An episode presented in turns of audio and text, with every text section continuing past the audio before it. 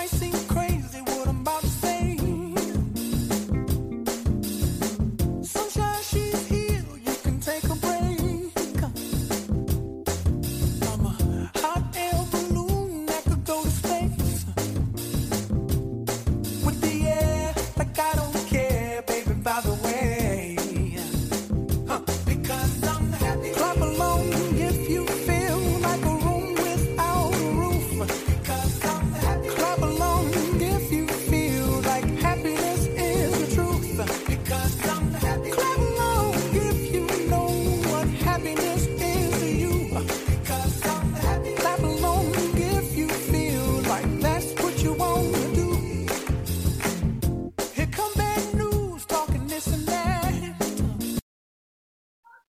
Chicos, ¿cómo están? Mi nombre es Rosemary Michelle Yacón Ramírez, estudiante de sexto perito en Administración de Empresas con técnico de Marketing Digital. Buscamos transmitir sobre la historia del derecho laboral en Guatemala durante la época revolucionaria.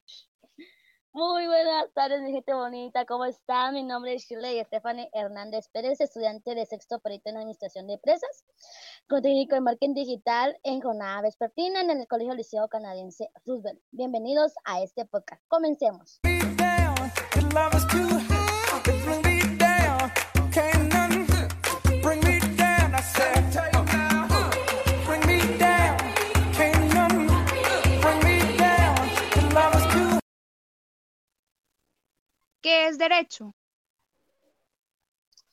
El derecho es un conjunto de principios y normas generalmente inspirados en ideas de justicia y orden que regulan las relaciones humanas en toda la sociedad cuya observancia es impuesta de forma coactiva por parte del poder público. A continuación, el que es derecho laboral.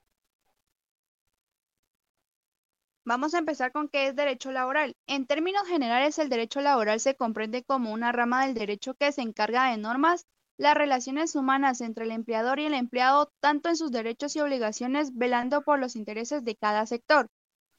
Eh, Shirley, ¿tú qué opinas sobre la historia del derecho laboral en Guatemala durante la época revolucionaria?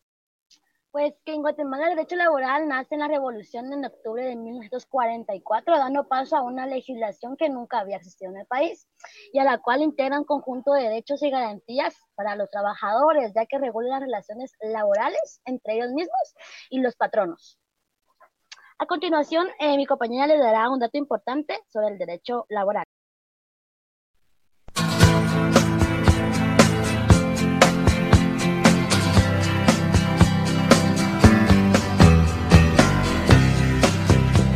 Pesar que Guatemala alcanzó su independencia en 1821, no se emitió ninguna legislación dedicada a proteger a los trabajadores, es decir, permanecieron abandonados hasta 1871, en la que la llamada revolucionaria liberal emitió un código civil, y esta fue aplicada a las relaciones de trabajo, al igual que en una Europa con motivo de apogeo mercantilistas.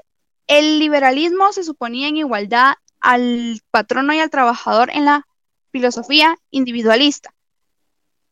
En los principios generales de este derecho o derecho laboral es en el principio de la tutelaridad, donde se daba a tutelar a aquellas personas y se les pagaba una remuneración.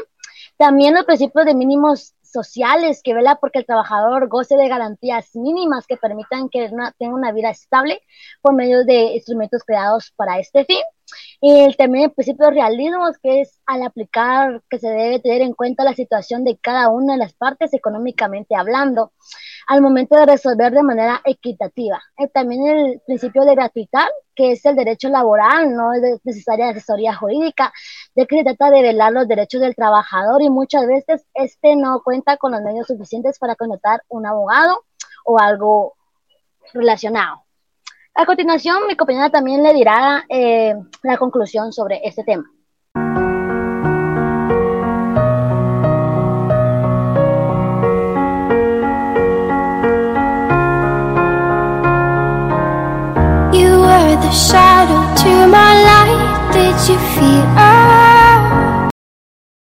Una de las conclusiones es, de acuerdo con el estudio realizado, otras legislaciones son el criterio que el pago de indemnización no debe hacerse cuando el trabajador se encontraba en su periodo de prueba porque aún no ha adquirido tal derecho. En el periodo de prueba el patrono está en toda la libertad de continuar o no con el contrato de trabajo y si decide no continuar lo puede hacer sin responsabilidad de su parte. Se determinó que al ocurrir un despido durante el periodo de prueba, el trabajador tiene todo el derecho a que se le reconozcan las prestaciones laborales que le corresponden. También el derecho laboral tiene como, como objeto proteger a los sujetos como el trabajador y el patrono de la relación laboral, más no al objeto de la misma con el único que el trabajador pueda vivir y desarrollarse a plenitud y con dignidad, aunque tenga que limitar y subordinar parcialmente su libertad a una relación laboral renumerada.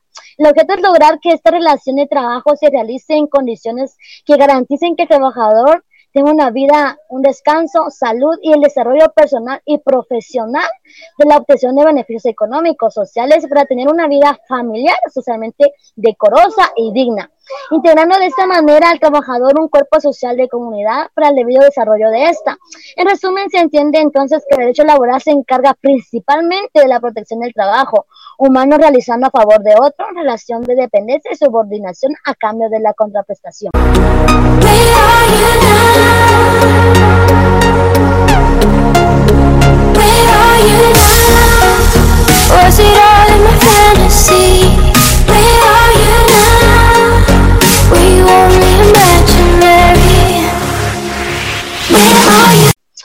Eh, gracias por escuchar este podcast. Somos Chile y Michelle.